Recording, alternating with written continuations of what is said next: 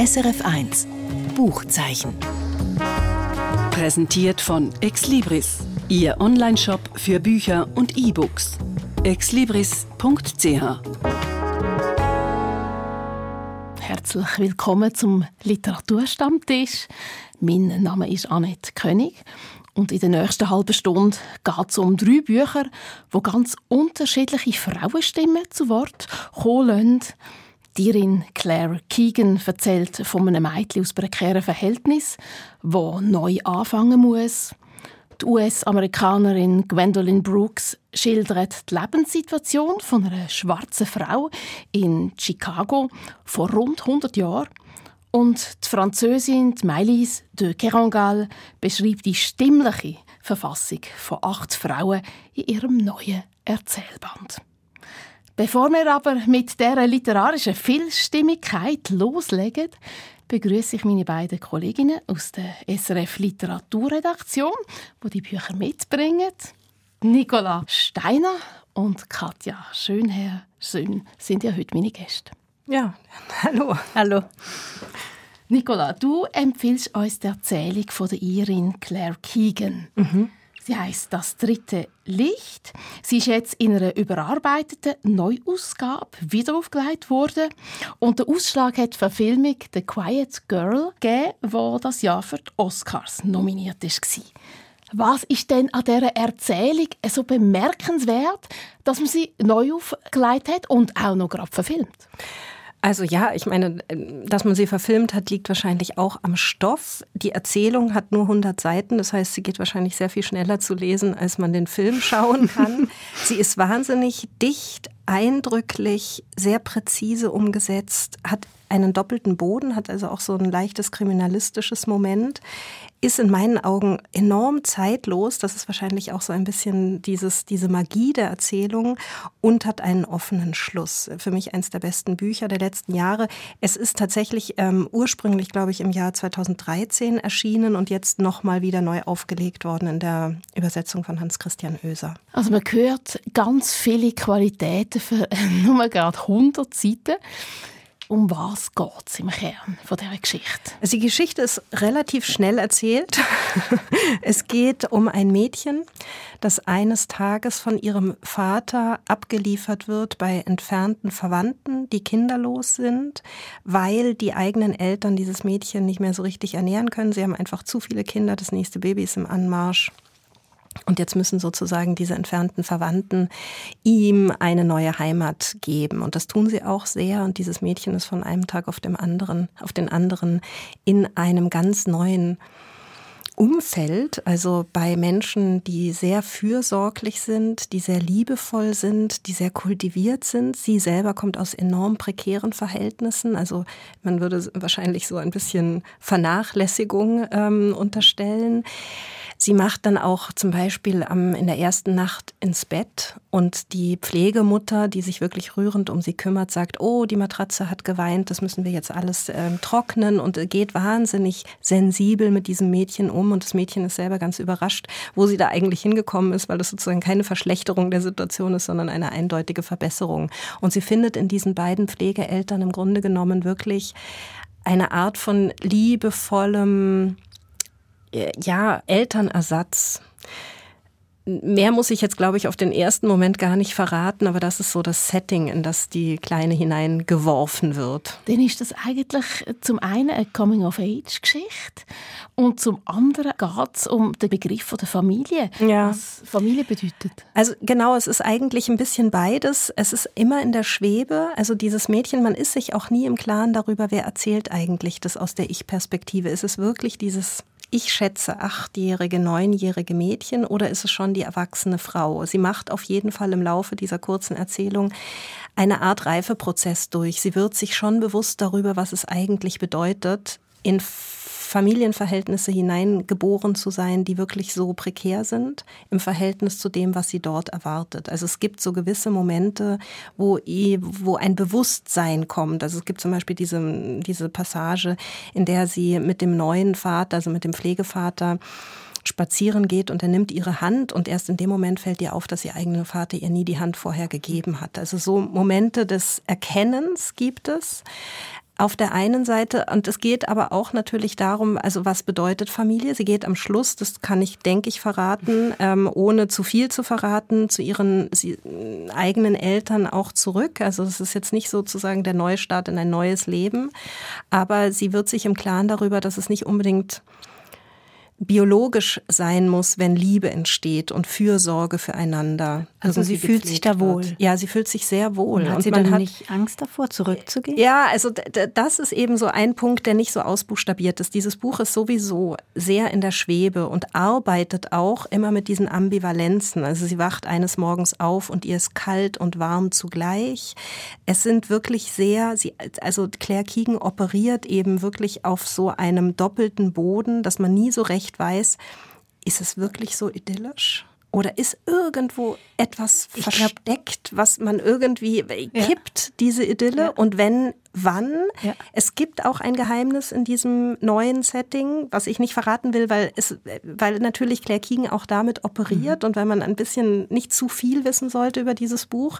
Aber sie macht es auch sprachlich wahnsinnig schön und sie ist eben, sie buchstabiert nicht alles aus, sondern es bleibt sozusagen mit Leerstellen und mit, ähm, Unausgesprochenem. Das ist aber auch Thema im Buch selber. Es geht auch um Sprechen und Schweigen. Es gibt eine Passage, die ich wunderbar finde, wo ähm, der Vater, also der Pflegevater zu diesem Mädchen sagt, ja, es gibt einfach zu viele Menschen, die nicht erkannt haben, wann es besser wäre, wann die Gelegenheit besonders gut ist, nicht zu sprechen. Mhm. Ja, und Sachen, also es sind zahlreiche Ehen gescheitert, weil die ähm, Männer oder die Frauen, ich glaube, er bezieht es auf Männer, äh, die Gelegenheit nicht erkannt haben, die ihren Mund zu halten. Also es ist auch manchmal sehr ironisch, Oder aber anekdotisch vielleicht. Äh, also es ist, naja, es ist so auf einer sehr ähm, in dem Sinne Erlebnisebene. Ja, also es wird mehr geschildert, was passiert. Sie geht dann Wasser holen bei einem Brunnen, der weiter entfernt ist, und man ist auch da Passiert jetzt gleich was. Ja, man denkt immer, jeden Moment fällt sie in diesen Brunnen und ertrinkt und es passiert aber nicht. Aber man ist wirklich in einer wahnsinnigen Anspannung, während man das liest. Es wirkt idyllisch, aber es hat immer so einen leichten, schrägen Touch. Ja. Aber kommt es vielleicht aus unserer Leseerfahrung, dass man einfach nicht glauben kann, dass es ihr gut geht? Also, dass, also man ist es gewöhnt, es muss was passieren und jetzt ist sie in einer Situation, in der es ihr gut geht und die Eltern haben offenbar auch gar nichts Böses vor, aber man glaubt einfach, weil man so viel schon gelesen hat, es muss jetzt was Schlimmes passieren? Ja, wahrscheinlich spielt ja. es auch eine Rolle. Und es liegt aber auch daran, wie Claire Keegan das natürlich aufbaut, dass man irgendwie auch diese, diese Spannung in der Sprache spürt durch eben diese Ambivalenzen, die ich irgendwie angesprochen habe. Es gibt zum Beispiel ähm, an einer Passage, also es ist ganz schnell, oder? Da heißt es, ich versuche mich daran zu erinnern, wann mir schon einmal so zumute war und bin traurig, weil ich mich nicht daran erinnern kann, aber auch glücklich, weil ich es nicht kann. Mhm. Und immer diese Brechungen, also insofern hat sie wie keine Antwort. Es ist, es ist, sie nimmt es wahr, es ist gut, sie ist überrascht, fühlt sie sich wohl, aber auch da weiß sie manchmal nicht genau, woran bin ich und kann es jederzeit kippen. Sie ist natürlich aufgewachsen in einem Umfeld, das spielt vielleicht jetzt küchenpsychologisch eine Rolle, wo es eben nicht so ganz ähm, verbindlich und berechenbar war. Und deswegen ist es für sie wirklich ein, eine komplett neuartige Erfahrung. Ist denn Claire Keegan eine Autorin, die immer gern die Spannung aufzeigt vom menschlichen Abgrund? Also sie ist auf jeden Fall eine Autorin, die sehr gut auf der kurzen Strecke schreiben kann. Sie ist ja mit ihren Erzählungen, mit ihren Kurzgeschichten berühmt geworden. Das kann sie einfach sehr gut. Diese Erzählung war damals seinerzeit abgedruckt im New Yorker und wurde dann für die beste Erzählung des Jahres ähm, quasi honoriert.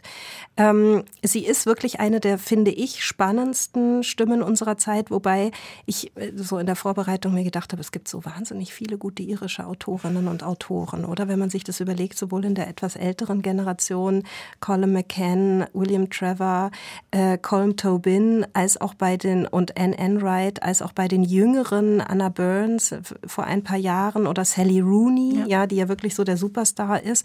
Und da findet sie eine sehr eigene Stimme. Und das ist auch das, glaube ich, was so den Zauber dieses Buches ausmacht. Ist denn das Buch auch auf eine Art politisch oder sozialkritisch? Also sozialkritisch auf der Ebene, als dass eben diese beiden Modelle gegeneinander gespiegelt werden, die prekären Verhältnisse und die sagen wir mal, etwas bürgerlicheren, es ist ein Bauernhof, oder? Also es ist alles sehr in dem Sinne nicht städtisch, sondern es ist so äh, ja ländlich, sage ich mal. Aber ähm, insofern äh, glaube ich, ist es schon sozialkritisch, dass man sagt, es gibt einfach irgendwann eine Anzahl von Kindern, die die Eltern, wo die Eltern dann Schwierigkeiten bekommen, das weiter das System fortzuführen. Ähm, und politisch ist es interessanterweise nur an einer an ein, zwei ganz kleinen Stellen, da, da liest der Pflegevater Zeitungen und dann, wie in einem Nebensatz, wird gesagt, dass die Hungerstreikenden jetzt im Gefängnis, dass da einer verstorben ist. Und es deutet darauf hin, dass es Anfang der 80er Jahre spielt. Das waren damals die IAA-Häftlinge. Ich habe allerdings gelesen, und das finde ich wahnsinnig interessant, dass diese Hungerstreiks schon seit 1917 immer wieder mal gemacht wurden. Insofern bin ich mir gar nicht sicher, ob dieses Buch sich tatsächlich auf Anfang der 80er Jahre bezieht. Es ist so zeitlos. Es könnte wirklich von 1917 bis ins Heute spielen, weil es vom Setting her so was Universelles hat. Das heißt eigentlich Zeitlosigkeit, das Universelle. Äh, man kann sagen, das ist ein moderner Klassiker.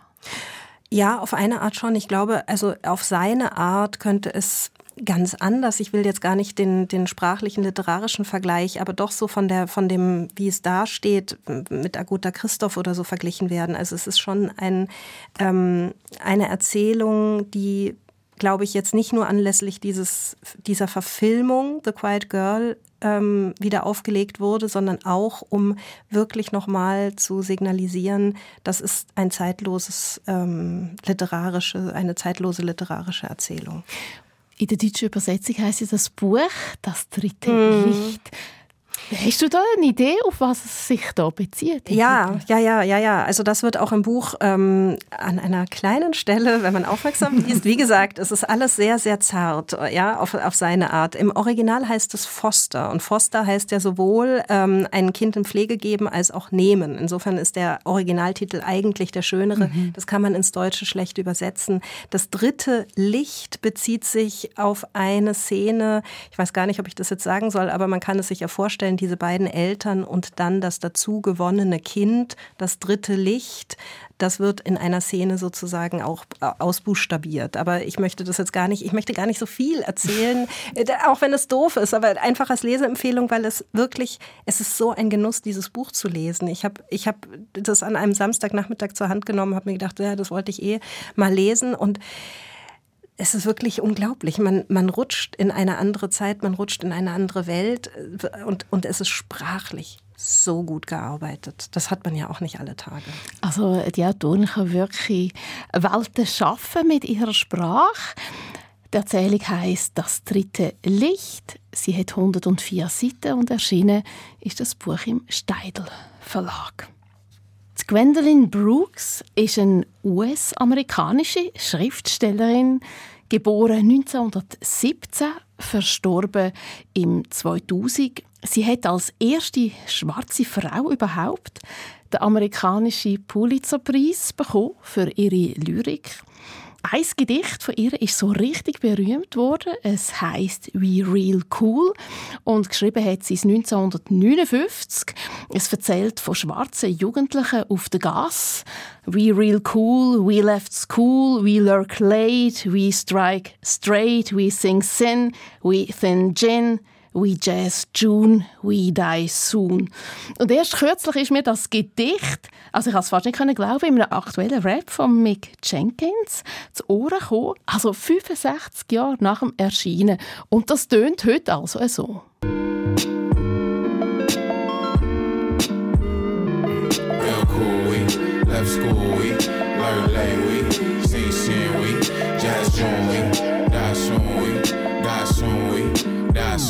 Die Gedichte also von Gwendolyn Brooks wirken noch immer nach ihrem Tod in die Gegenwart hinein. Sie hat aber nicht nur ein Gedicht geschrieben, sondern auch Prosa. Katja, du hast uns jetzt Gwendolyn Brooks ihren ersten und einzigen Roman mitgebracht. Er heißt Maud Martha. Er ist 1953 erschienen und jüngst wiederentdeckt worden und auch neu aufgelegt. Warum ist das Buch so wichtig? Naja, es gehört in eine ganze Reihe von äh, Wiederentdeckungen, die wir zurzeit machen, weil es gibt ja viel mehr Autorinnen, die äh, geschrieben haben, schon vor längerer Zeit, als man denkt, wo es doch immer heißt, ja, äh, der Kanon ist halt so männlich, weil so wenige Frauen geschrieben haben. Das stimmt äh, nur zum Teil und vor allem fürs letzte Jahrhundert eigentlich gar nicht. Und sie gehört da in so eine Reihe von wahnsinnig wichtigen Autorinnen. Und ich meine, Sie hat einen Pulitzerpreis bekommen und erst jetzt ist überhaupt mal ihr Roman übersetzt worden. Das ist Wahnsinn. Um was geht es da drin? Ganz es geht genau. um die Maud Martha. Maud äh, ist ein bisschen ungewöhnlicher Name. Es ist, glaube ich, eine, eine, eine, ähm, ja, eine englische Form von Mathilda. Es ist eben Maud Martha. Und es ist ein ganz zartes, leises Buch. Es geht einfach um, um diese Frau, auch 1917 geboren, wie die Autorin übrigens selbst. Und das spielt bis zum Ende des Zweiten Weltkriegs. Und wir erfahren ja erstmal so, wo sie aufwächst, in welchen in, in welchen Verhältnissen. Sie wächst da ähm, in ärmlichen Verhältnissen auf, aber doch in einem sehr liebevollen Elternhaus. Ähm, die träumt nicht von viel, hat jetzt kein, nicht vor, ein großes Luxusleben zu führen, aber sie wünscht sich eben doch ein schönes Leben und irgendwie doch auch einen sozialen Aufstieg und vielleicht auch eine, eine Wohnung, die mal jemand für eine, für eine Einrichtungszeitung fotografiert oder so. Aber man merkt eben, es werden ihr vom, von ihrem Umfeld so viele Steine in den Weg gelegt, dass sie einfach, ja, der soziale Aufstieg ist nicht möglich. Wir haben Rassismus an allen Ecken. Sie hat einen Mann, der sie wahrscheinlich nur genommen hat, weil er eine etwas hellhäutigere Frau als sie äh, nie bekommen hätte. Also Sie, sie wird zermürbt von den Umständen und versucht in diesen Umständen ihre Würde zu bewahren. Also man, man, ja, es ist interessant, weil du gerade gesagt hast, dass so viele von diesen Büchern von Autorinnen mhm. wiederentdeckt werden. Ich musste jetzt an Anne Petrie, The Street genau. denken. Das ist ja auch aus der Zeit, das ist, glaube ich, irgendwie so Mitte der 40er Jahre erschienen das erste Mal und wurde vor zwei, drei Jahren neu, also ja. überhaupt erstmals übersetzt. Eine riesen tolle Entdeckung, aber ähm, auch Nelle Larsen oder andere, also das ist ja so vom, vom Themenspektrum hört sich das ein bisschen an wie viele, ja. Ja, und gleichzeitig bei, bei ihr, das finde ich schon noch erstaunlich, wenn sie das, sie hat das 1953 geschrieben, das war noch bevor Rosa Parks sich mhm. da äh, äh, auf die in Anführungsstrichen auf den falschen Stuhl im Bus gesetzt hatte, der äh, nur für Weiße reserviert gewesen sein soll. Ähm, und das zeigt eben schon, ähm, wie wie wie ja, wie prophetisch oder nein, wie, wie genau sie schon äh, einen Blick werfen konnte auf diese Umstände und was, was das so mit den mit den Frauen und den Menschen macht. Also sie, was sie gut beschreibt zum Beispiel ist, ähm, es gab es in Chicago, in New York ganz viele so, die hießen Kitchenette-Wohnungen. Also da haben, da wurden wirklich so Apartments, die schon existierten, nochmal äh, zerteilt und da gab es dann nur so eine kleine Küchenzeile drin und da haben dann ganze Familien in so kleinen Mini-Wohnungen gewohnt und sich das Bad geteilt und äh, mit der Zeit, das war dann irgendwann das Einzige, was sich die schwarze Bevölkerung äh, leisten konnte und das hatte natürlich zu einer wahnsinnigen Ghettoisierung geführt und man kam dann da aber auch nicht mehr raus und, und sie beschreibt hier so in dem Buch, wie sie einfach gerne sich da wenigstens in ihrem, ja, in diesem Loch äh, noch eigene Möbel anschaffen will, aber das erlaubt dann wieder der Hausmeister nicht weil das, die Möbel gehören da rein. Also es, es kommen immer so von außen die Umstände, die es ihr äh, nicht erlauben, die zu sein, die sie gern sein möchte. Kann sie sich aber befreien irgendwann im Verlauf der nein, Geschichte oder eben nicht? Nein, sie ist ganz zart, sie nimmt hin und das macht sie so wahnsinnig, also das macht es so anrührend an dem Buch, wie sie das erträgt. Ähm, und wenn man die Biografie dann von Gwendolyn Brooks anschaut, das war ja sehr am Anfang von ihrem Werk, dieser Roman, sie hat sich später in Anführungsstrichen radikalisiert. Also sie ist später laut geworden und hat sich der Bürgerrechtsbewegung angeschlossen, hat sich sehr engagiert für die Gleichstellung von, von Schwarzen. Ähm, aber in, dem, in der Zeit, als sie Maud Martha geschrieben hat, da war sie noch es hört sich so, hat sie noch ertragen. Das hört sich so traurig an, auch als Schicksal, als Frauenschicksal. Wie ist denn das im Ton? es ist nicht wehleidig, das finde ich so schön, sondern du spürst diese Stärke und äh, diesen, diesen Willen, den Anstand zu behalten, aber gleichzeitig, also nur, nur mal vom Anfang her, ja, ähm, um, um einen Eindruck zu bekommen. Sie mochte Schokolinsen und Bücher und gemalte Musik, tiefblau oder zart silbern, und den sich wandelnden Abendhimmel von den Stufen der hinteren Veranda aus betrachtet. Und Löwenzahn. Löwenzahn. Gelbe Alltagsedelsteine, mit denen das geflickte grüne Kleid ihres Hinterhofs verziert war. Sie mochte diese nüchterne Schönheit mehr noch aber ihre Alltäglichkeit, denn darin glaubte sie ein Abbild ihrer selbst zu erkennen, und es war tröstlich, dass etwas, was gewöhnlich war, gleichzeitig eine Blume sein konnte. Ja, das ist total lyrisch geschrieben. Ja. Das, also eben, also man schließt diese Person ins Herz und man liest auch, also man, man schließt die Figur auf der ersten Seite ins Herz und man merkt auf der ersten Seite schon, dass es eine Lyrikerin mhm. geschrieben hat merkt man im englischen Original noch viel stärker, weil da sind diese Stabreime, diese, diese Buchstabenwiederholungen am Anfang vom, vom Wort und so viel, viel stärker noch. Das lässt sich natürlich nicht alles übertragen, aber man spürt es auch in der deutschen Übersetzung von Andrea Ott noch. Das heißt, der Bluesrhythmus, findet man auch in dem Buch, mhm. dann in der englischen Übersetzung. Weißt du eigentlich, wieso sie nur einen Roman hat geschrieben? Ich glaube, sie war, hat sich in der Lyrik zu Hause gefühlt. Und es ist auch kein Roman, dem, der jetzt wie so ein Epos, also es ist auch ein ganz dünnes Buch, ne? knapp 150 Seiten. Und das sind auch nur so hingetupfte, also es sind wie einzelne Gedichte fast. So diese einzelnen sind 34 Kapitel und die haben auch immer nur zwei mal drei Seiten. Ähm, also es ist jetzt auch kein Epos, der sich so am am Stück mit ganz vielen Personen oder so erschließen würde, sondern es ist so ein, sind so ähm, ja, Fragmente hingeworfen. Die Ausgabe von dem Buch hat auch ein ausgiebiges Nachwort. Innen drin ich habe das gesehen mit Worterklärungen. Wie, wie, wie kommst du denn, wieso sind ja, die wichtig? Zum Beispiel dieses, diese Kitchenette, das, das kannte ich auch nicht, ähm, dass, dass das wirklich so ein, so ein Großstadtphänomen war, dass man äh, ja, dass die schwarze Bevölkerung in so ja wirklich verkleinerten Apartments gewohnt hat, die dann ja auch, ja, wo man alles von den Nachbarn gehört hat und wo es Ratten gab und so weiter. Ähm, und das wird erklärt und oh, ja, auch, auch so ähm, Örtlichkeiten in Chicago werden in Fußnoten erklärt und es gibt ein Nachwort von Daniel Schreiber, einem sehr bekannten deutschen Autor, der nochmal äh, auch die Bedeutung von Gwendolyn Brooks hervorhebt und äh, äh, ja, ihre Biografie beschreibt. Also es ist in sich eine sehr schön gemachte neue oder überhaupt eine sehr schön gemachte Erstübersetzung, die man so in sich schlüssig gut lesen kann. Also das heißt, das, was einem so richtig anrührt, das ist mit der schwarzen jungen Frau mitzugehen und eigentlich zu sehen, wie sie auswegslos in dieser Situation irgendwie, ja, muss mit der zurechtkommen und man empört sich dann eigentlich als Leser, als Leserin, ohne dass eben die Empörung sichtbar wird im Text. Genau. Und man sieht, wie wie sie, sie will mehr Geld verdienen, sie will es irgendwie schaffen und, und kommt nicht weiter. Also auch dieser Alltagsrassismus. Ne? Also ist sie bei einer Kosmetikerin, da kommt dann gerade äh, eine Vertreterin, eine weiße Vertreterin für Lippenstift rein und erzählt äh, dann, dass sie, sie schuftet wie ein Nigger, sagt sie da, äh, und verdient trotzdem kein Geld. Und ja, und, und sie stockt dann und wundert sich, dass die, die angesprochene Kosmetikerin nicht äh, da jetzt mal einhakt oder so und, und oder eben, also das, das nicht vordringen können in die Welt der Weißen, die Diskriminierung an, an, in dieser die Zeit. Grenzen, ja, die da gesetzt werden. Ich habe vorhin ja von der Zeitlosigkeit bei Claire Keegan gesprochen. Wie, wie liest man denn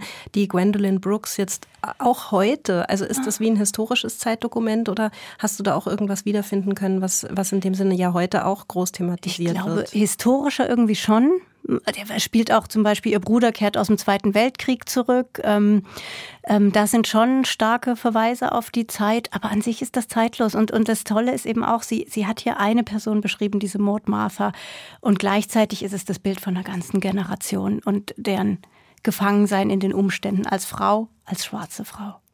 Und es macht einem als äh, Leserin, Leser aufmerksam eben auf den Rassismus, der auch heute natürlich in die Gegenwart spielt. Und auf eine Pulitzer-Preisträgerin, von der man im deutschsprachigen Raum noch nie gehört hat, weil zum Beispiel ihre, ihre vielen Lyrikbände sind auch, es ist wirklich, das sind noch nicht übersetzt. Dieses, dieser Roman ist das erste, was von ihr ins Deutsche übersetzt wurde. Und die Lyrik ist ja so klar und pointiert, dass man die auch einfach auf Englisch lesen kann. Und darum muss man jetzt die Gwendolyn Brooks einfach entdecken, hier nochmal die Angaben zu ihrem ersten und einzigen Roman, Maud Martha. 150 Seiten hat das Buch erschienen ist es im Manesse Verlag. Alle Angaben zu den Büchern finden Sie auch auf srf.ch-audio-buchzeichen. Danke, Katja Schönherr und Nicola Steiner für das anregende Gespräch. Danke. Gerne. Und jetzt, wie immer, der Kurztipp noch von mir. Die Mailis de Kerangal landet mit ihren Büchern regelmäßig auf der französischen Bestsellerliste. Canus heißt ihre neue Erzählband, wo jetzt auch auf Deutsch erschienen ist. Im Zentrum steht die Langerzählung Mustang, wo von sieben weiteren Geschichten orchestriert wird. Und die wiederum sind alle miteinander verbunden, weil sie von der menschlichen Stimme erzählen. Von ihrer Beschaffenheit, ihrem Klang, was sich je nach Lebensphase auch verändern kann. In den acht unterschiedlichen Frauenstimmen von ihren Protagonistinnen lässt Mailis de Kerangal ihre eigene Stimme aufgehen.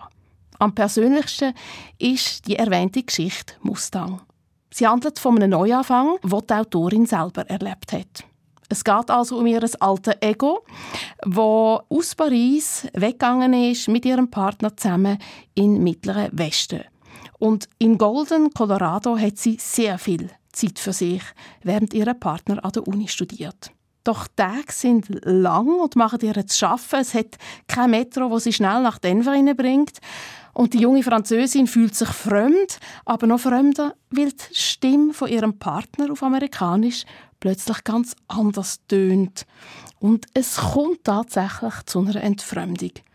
Und mit dem allein sie gelassen, muss jetzt die junge Frau irgendwie zurechtkommen. Und in der Auseinandersetzung mit ihrem Einsamkeitsgefühl findet sie zu ihrer eigenen Stimme zurück, wo sie vor langer Zeit verloren hat wegen einem tragischen Ereignis.